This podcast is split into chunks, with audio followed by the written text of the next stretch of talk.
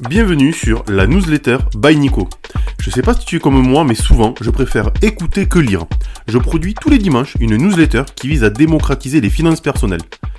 Allez, on est le dimanche 25 juin, donc je vais démarrer avec les 5 nouvelles de la semaine. En déclenchant sa révolte contre les forces russes, Prigogine a joué le jeu du tout pour le tout. Le chef du groupe paramilitaire Wagner, Evgeny Prigogine, a surpris tout le monde en se rebellant contre l'état-major militaire russe avant de faire volte-face et ordonner un arrêt de marche sur Moscou. Il avait précédemment revendiqué le contrôle de plusieurs zones clés et envisagé d'évincer des responsables militaires haut placés. Après avoir finalement ordonné le retrait de ses troupes pour éviter un bain de sang, des questions demeurent sur les motivations et les gains potentiels de Prigogine dans cette affaire. Le président Poutine a promis de punir les traites et a fermement dénoncé cette rébellion. Extension d'un mois pour la déclaration de biens immobiliers, Bercy accorde plus de temps aux contribuables. Bercy a officiellement prolongé le délai pour la nouvelle déclaration des biens immobiliers jusqu'au 31 juillet 2023, suite à un afflux de déclarations en fin de période. Cette décision concerne environ 34 millions de propriétaires qui avaient jusqu'à présent rempli à peine 50% de la nouvelle obligation. L'objectif de cette déclaration est d'identifier les propriétaires toujours redevables de la taxe d'habitation sur les gens secondaires ou de la taxe sur le logement vacant. Cependant, la dématérialisation de cette démarche a engendré des difficultés et un grand volume de demandes, surtout pour les personnes âgées, ajoutant une pression sur les services fiscaux déjà encombrés. Louis Vuitton, Pharrell Williams franchit le mur des 500 millions de vues en 3 jours. Le premier défilé de Pharrell Williams pour Louis Vuitton, qui a eu lieu sur le Pont Neuf à Paris, a atteint un succès sans précédent, avec plus de 500 millions de vues en 3 jours. L'artiste américain a présenté sa première collection accompagnée du de bande sonore qu'il a composé, concluant le spectacle avec un concert aux côtés de Jay-Z. Ce show monumental, associé à l'engagement des célébrités présentes, a propulsé Louis Vuitton à l'avant-garde de l'industrie de la mode, son concept YouTube devenant le plus suivi du secteur du luxe. Agriculture, viticulture, quand les banques viennent défier le crédit agricole sur ces terres. La Caisse d'épargne lance une gamme de produits et de services spécifiques pour les viticulteurs, renforçant sa concurrence face au Crédit Agricole, le leader incontesté de l'agriculture. Le réseau déploiera son label Vitibank au niveau national avec des agences spécialisées dans les régions viticoles. Cette offensive intervient alors que les banques cherchent à diversifier leurs offres et attirer une clientèle agricole de plus en plus diverse. Welcome in CAC 40 Le CAC 40 a subi une cinquième journée consécutive de pertes avec une baisse de 0,55% vendredi portant le recul hebdomadaire à 3,05%, la plus grande perte depuis mi-mars. Les craintes liées au taux d'intérêt exacerbé par les hausses de taux inattendues en Norvège, Suisse et Angleterre, ainsi que par des données économiques décevantes ont pesé sur le marché. Les valeurs défensives ont été favorisées, tandis que les actions technologiques ont été parmi les plus touchées. On arrive enfin au cœur de notre newsletter.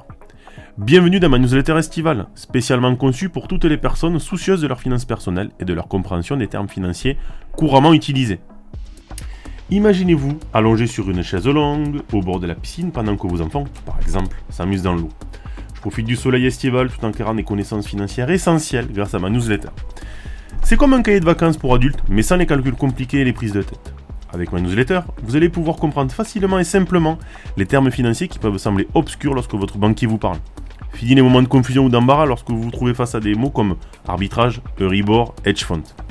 Mon objectif est de vous fournir des explications claires et accessibles afin que vous puissiez naviguer entre confiance dans le monde de la finance personnelle.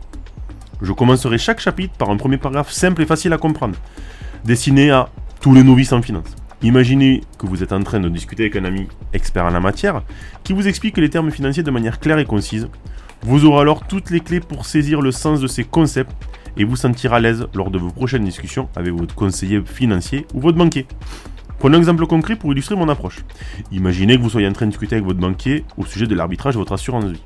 Ce terme peut sembler intimidant, mais grâce à ma première partie, vous comprendrez facilement qu'il s'agit simplement de la possibilité de réaffecter votre épargne entre différents supports au sein de votre contrat d'assurance vie.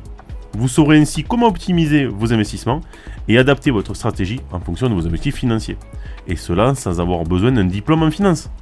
Maintenant, passons au deuxième paragraphe de chaque chapitre. Ici, nous approfondirons davantage le sujet, en nous adressant à ceux qui ont déjà des connaissances avancées en finance.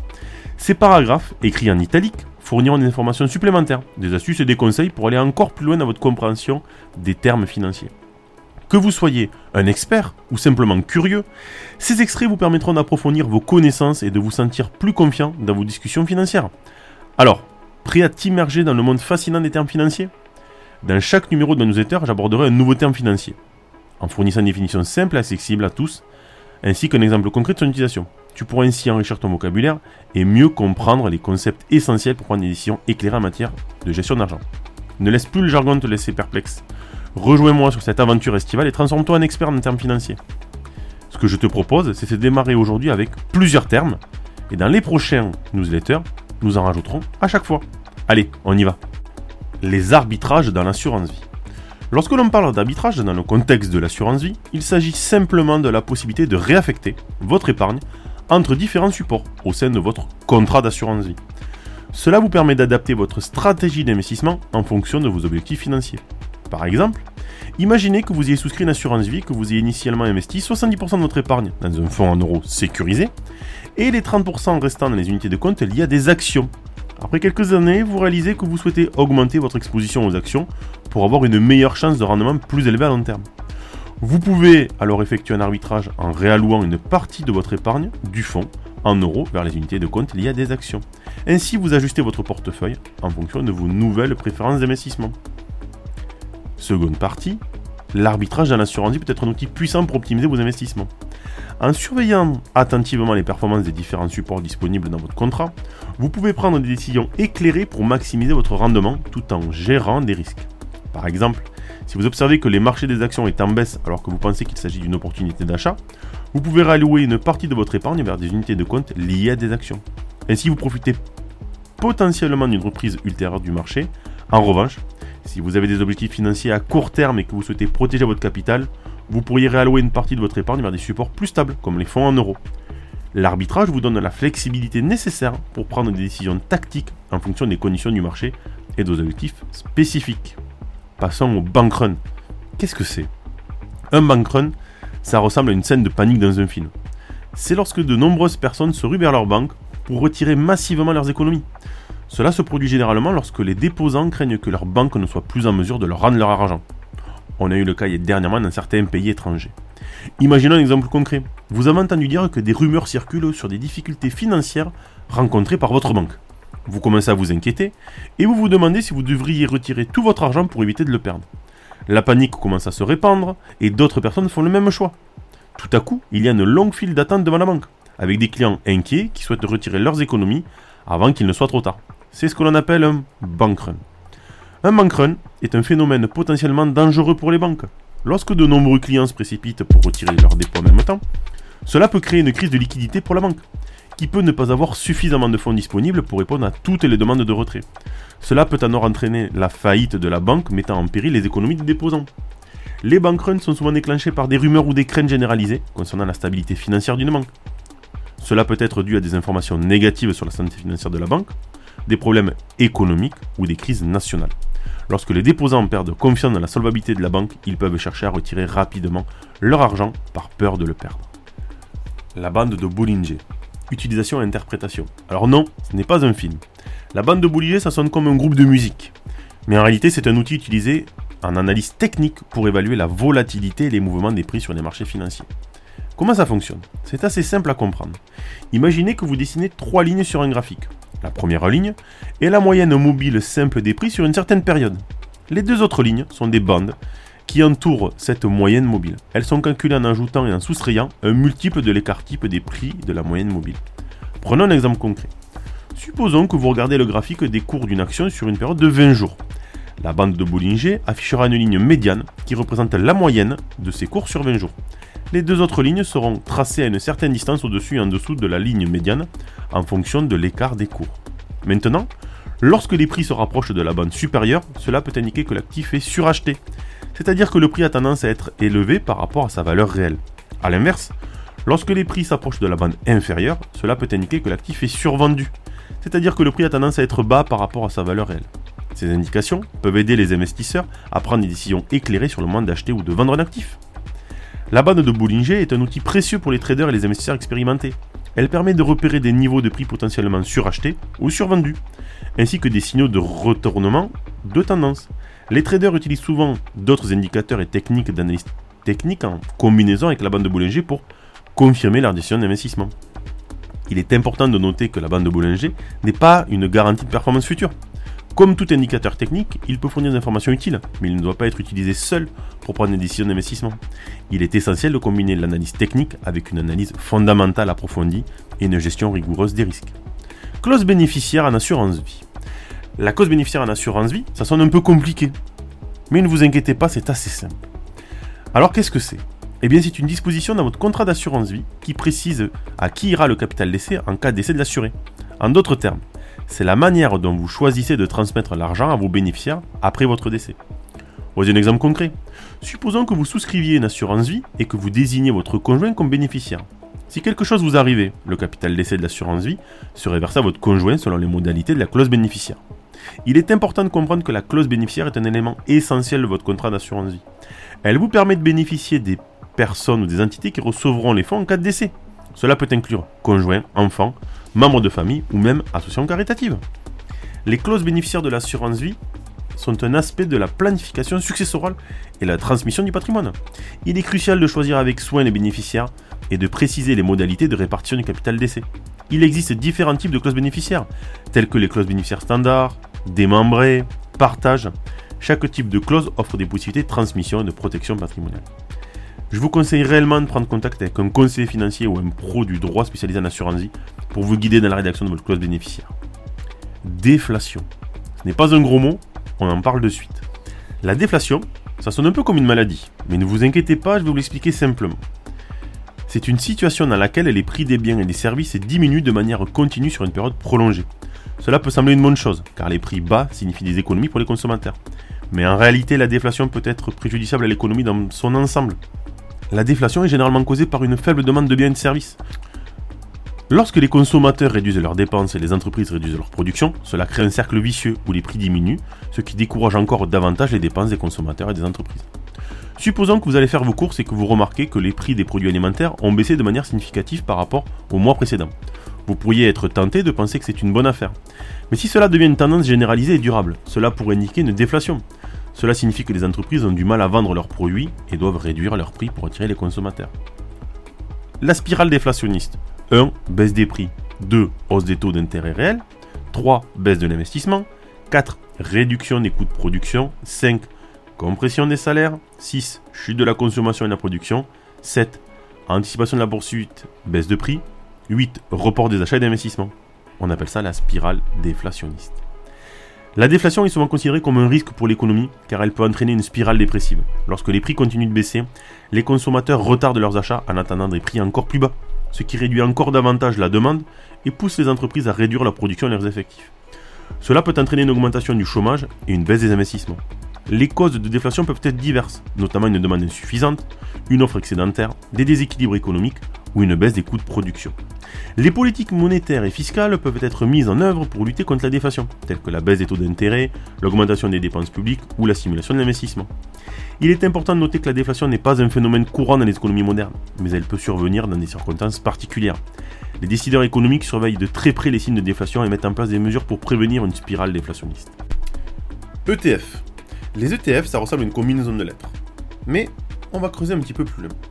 Cela signifie Exchange Trade Fund, soit en français fonds négociés en bourse.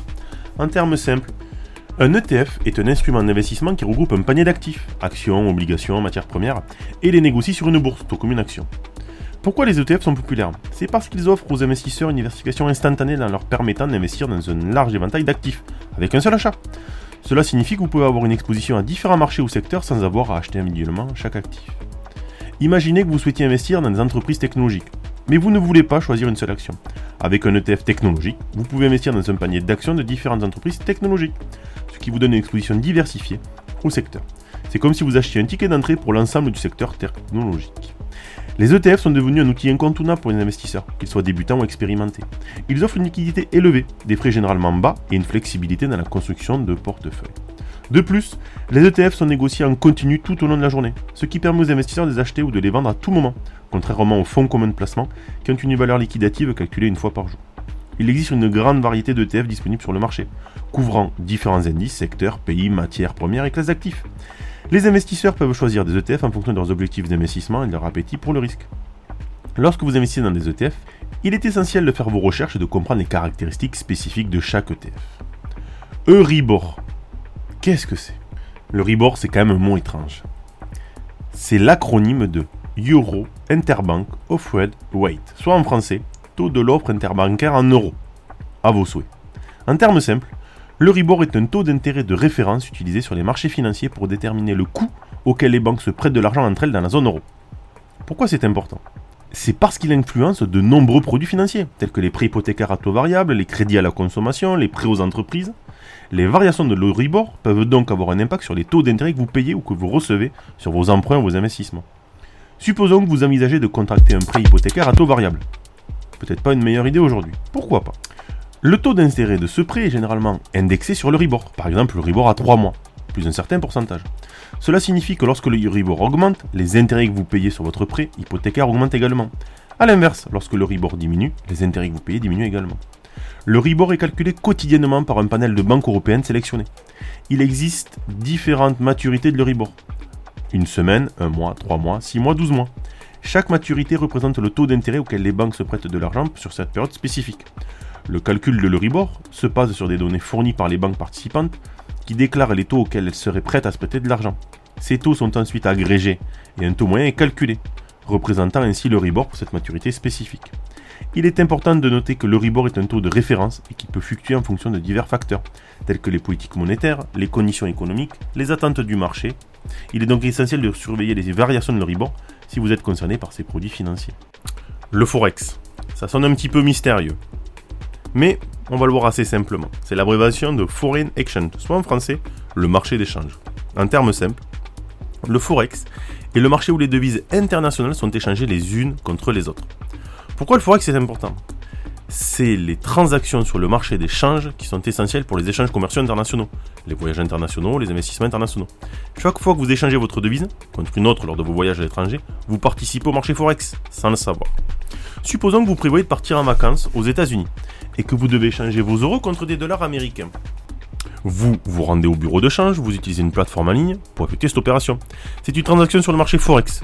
Vous vendez une devise l'euro pour acheter notre le dollar américain. Le Forex est un marché décentralisé où les devises sont échangées en continu 24 heures sur 24, 5 jours sur 7. Il est composé de différentes entités, notamment les banques, les institutions financières, les entreprises multinationales, les traders individuels. Les transactions sur le Forex se font par le biais de paires de devises, telles que euro, US dollar, livre sterling, yen, et etc. Le fonctionnement du Forex repose sur l'offre et la demande des différentes devises. Les fluctuations des taux de change sont influencées par de nombreux facteurs tels que les données économiques, les politiques monétaires, les événements géopolitiques. Les traders sur le Forex tentent de profiter de ces variations en spéculant sur des mouvements des taux de change. Garantie plancher dans l'assurance vie. La garantie plancher, ça sonne un peu comme une protection. C'est une disposition dans votre contrat d'assurance vie qui vous assure un capital minimum garanti en cas de décès. Cela signifie que si vous décédez, vos bénéficiaires recevront au moins le montant garanti même si la valeur de votre contrat a diminué en raison de la fluctuation des marchés financiers. Pourquoi la garantie plancher est-elle importante? C'est parce qu'elle offre une tranquillité d'esprit aux souscripteurs d'assurance vie et à leurs bénéficiaires. Elle assure que même dans les périodes de volatilité des marchés, un capital minimal sera réservé pour soutenir financièrement vos proches en cas de décès. Supposons que vous souscriviez une assurance vie avec une garantie plancher de 100 000 euros. Si vous décédez que la valeur de votre contrat est de 80 000 euros en raison de fluctuation des marchés, vos bénéficiaires recevront tout de même 100 000 euros le montant garanti. La garantie plancher est une option proposée par certains contrats d'assurance vie et peut varier d'un contrat à l'autre. Elle peut être assortie de conditions spécifiques telles que les frais supplémentaires ou une durée minimale de détention du contrat. Il est important de noter que la garantie plancher n'est pas gratuite. En contrepartie de cette garantie de capital, les assureurs peuvent appliquer des frais plus élevés ou limiter les opportunités de rendement potentiellement plus élevées. Il est donc essentiel d'évaluer attentivement les avantages et les coûts associés à la garantie plancher avant de souscrire une garantie d'assurance vie. Maintenant, pour vous inviter à aller voir la newsletter que vous avez en commentaire de ce podcast, je vais vous énoncer les termes que j'ai décrits. Hedge fund, qu'est-ce que c'est? Vous avez ensuite qu'est-ce que le code d'ISIN Qu'est-ce que le LIBOR? J'enchaîne après avec l'explication du marché monétaire. S'ensuit le Nasdaq, fonctionnement de l'indice boursier.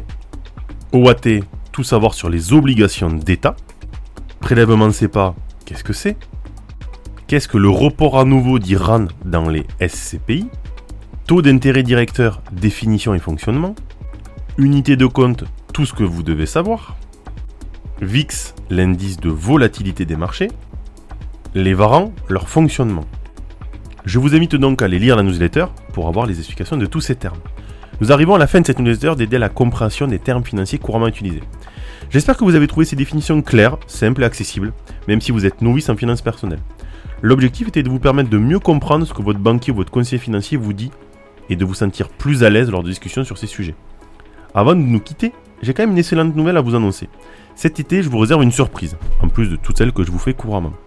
Je vais lancer un podcast inédit intitulé Histoire d'investisseurs by Nico. Dans chaque épisode, peut-être mensuel ou bimensuel, je vais vous amener à la rencontre d'un investisseur inspirant qui partagera son parcours, ses stratégies et ses conseils pour réussir dans le domaine de l'investissement. Que vous soyez débutant ou expert, ces histoires vous permettront d'apprendre et de vous inspirer pour atteindre vos objectifs financiers. Ces histoires seront racontées peut-être par l'investisseur lui-même, par moi-même. Je suis vraiment enthousiaste à l'idée de vous présenter ces épisodes passionnants qui vous donneront un aperçu du monde de l'investissement à travers des récits captivants. Restez à l'écoute car vous ne voudrez pas manquer ces conversations stimulantes avec des investisseurs à succès. En terminant, je souhaite souligner que les finances personnelles ne doivent pas être un sujet complexe et intimidant. Avec les bonnes informations et les bons outils, tout le monde peut prendre le contrôle de ses situations financières et prendre des décisions éclairées. C'est pourquoi je continuerai à vous proposer dans les newsletters des axes sur la simplification des finances personnelles avec des conseils pratiques, des astuces et des outils pour vous aider à mieux gérer votre argent. Dans les prochaines éditions de la newsletter, nous aborderons des sujets tels que la budgétisation simplifiée, la planification financière, la gestion des dettes et bien d'autres sujets encore. Mon objectif est de vous donner la connaissance et les ressources nécessaires pour prendre les bonnes décisions. N'oubliez pas de vous abonner à la newsletter pour ne pas manquer un épisode des podcasts Histoire d'investisseurs. Et je vous dis à dimanche prochain pour la prochaine newsletter approfondie et à lundi pour les marchés financiers. Bonne journée